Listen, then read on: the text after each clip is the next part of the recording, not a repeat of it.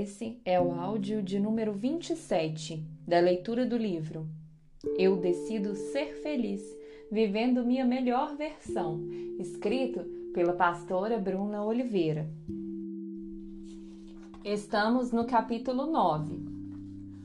Muitas vezes acreditamos que o lugar que construímos para nós tem a ver com a religião é como se o fato de praticá-la, exercendo todos os seus dogmas, tivesse o poder de definir quem somos, como se a condição externa representasse o valor dessa construção.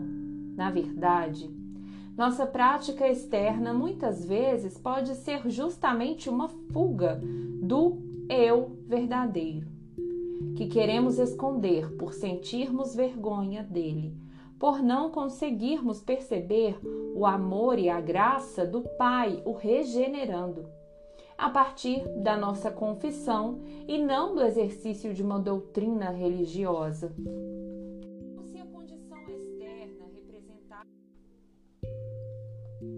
Pessoas que pensam assim tendem a questionar os efeitos de Lodebar em suas vidas justamente porque consideram que a abertura que estão construindo ao seu redor é de bênção, fazendo menção à figura da religião em sua vida. Por isso, custam a mudar a estrutura interior, porque a exterior já está muito bem definida com todos os contornos religiosos. Nos apoiarmos naquilo que estamos construindo de bom em uma estrutura religiosa não é o suficiente para confirmar as forças emocionais e psíquicas incutidas em nosso interior. Por isso, precisamos nos sujeitar à ação do Espírito Santo em nossas vidas, para que possamos ver a nossa própria verdade.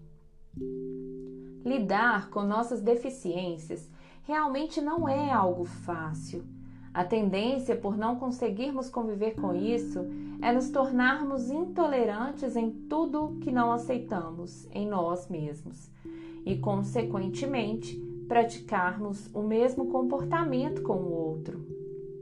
Dentro das dificuldades em conviver com aquilo que é deficiente em nós e no outro, gostaria de fazer menção da história de Ló e sua família e destruiu aquelas cidades e toda aquela campina e todos os moradores daquelas cidades e o que nascia da terra. E a mulher de Ló olhou para trás e ficou convertida numa estátua de sal. E Abraão levantou-se aquela mesma manhã de madrugada e foi para aquele lugar onde estivera diante da face do Senhor e olhou para Sodoma e Gomorra e para toda a terra da campina, e viu que a fumaça da terra subia como de uma fornalha. E aconteceu que, destruindo Deus as cidades da campina, lembrou-se Deus de Abraão e tirou a Ló do meio da destruição, derrubando aquelas cidades em que Ló habitara. E subiu Ló de Zoar e habitou no monte, e as suas filhas com ele, porque temia habitar em Zoar e habitou numa caverna, ele e as suas duas filhas. Então, a primogênita disse à menor: Nosso pai já é velho, e não há homem na terra que entre a nós, segundo o costume de toda a terra.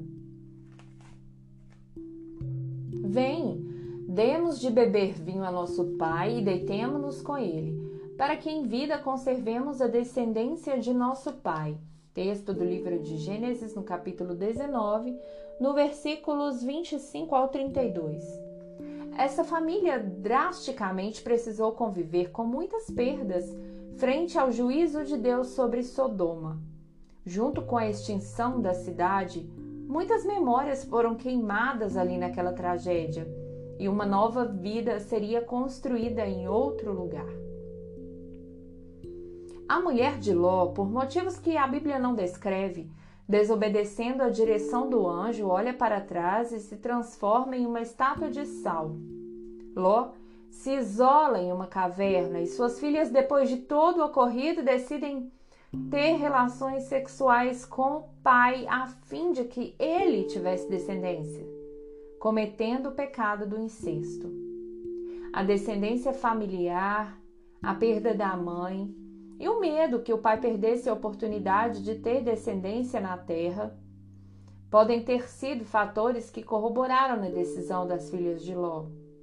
Mas o que mais me chama atenção é a praticidade, como elas encaravam a situação, se enxergando como mulheres que não tinham vínculos consanguíneos com Ló. A deficiência do núcleo familiar, bem como social, despertou uma deformação na identidade delas. Como filhas, assumiram sexo com seu próprio pai em uma decisão livre de qualquer medo ou temor do próprio Deus que as livrou do desastre de Sodoma. Vejo a deficiência começando pelo próprio Ló, que decidiu se esconder, ficar encavernado para sempre, se impossibilitando de refazer sua vida e terminar de conduzir suas filhas ao futuro para terem suas casas e famílias, seguindo o curso natural da vida.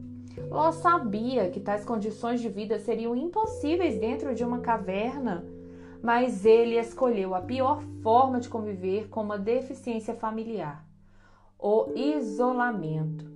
Caracterizou as disfunções de identidade das filhas, e o prejuízo resultou de um relacionamento incestuoso e maldito. Foi uma lástima a maneira como elas lidaram com a perda da mãe ausência do pai e com a deficiência dele em não conseguir dar destino a elas. Elas lidaram com a deficiência nutrindo suas carências na caverna. Permanecer deficiente na caverna é muito mais fácil, pois o isolamento nos confere a segurança de ver aquilo que não queremos, de fugir das nossas piores dores. Para sairmos da caverna, Precisaremos reconhecer nossas dificuldades e aquilo que nos impede de ter acesso a certas áreas que nos doem.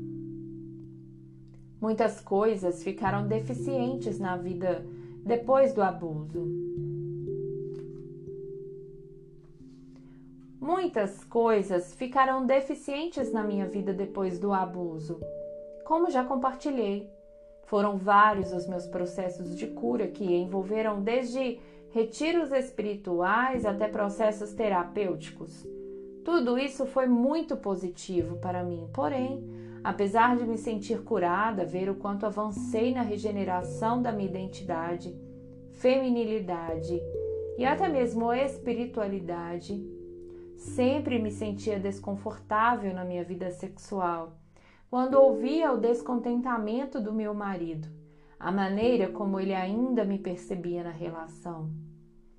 Quantas vezes eu me questionava se realmente tinha sido curada, se de verdade Jesus tinha me tirado daquele lugar, pois, apesar de me perceber totalmente diferente de como eu era antes, tão fria e distante, sempre via meu marido Thales ainda desapontado isso gerou um acúmulo de desgaste em nosso relacionamento, pois na minha cabeça e na dele também, sempre estávamos convivendo com um prejuízo, do qual não conseguíamos compensar.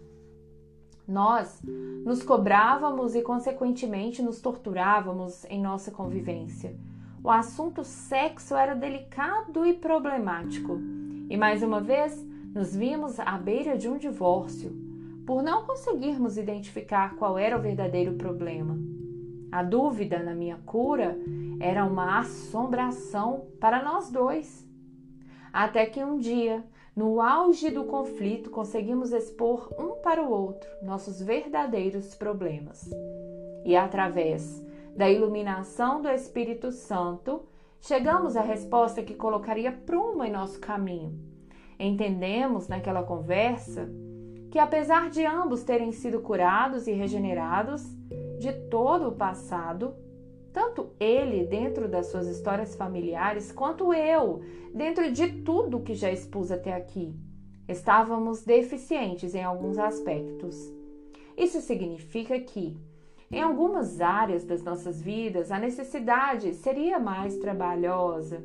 A deficiência não nos torna incapazes ou doentes, mas com necessidades diferentes das outras pessoas.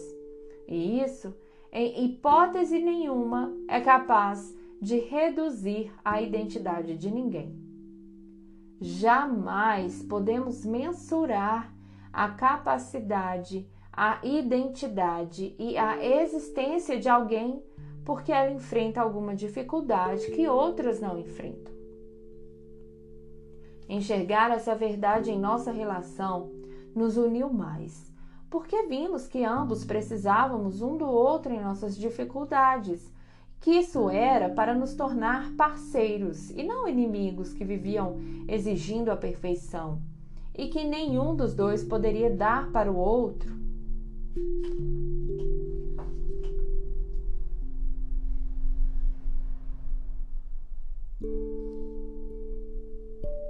Enxergar essa verdade em nossa relação nos uniu mais, porque vimos que ambos precisávamos um do outro em nossas dificuldades e que isso era para nos tornar parceiros e não inimigos que viviam exigindo a perfeição e que nenhum dos dois poderia dar para o outro.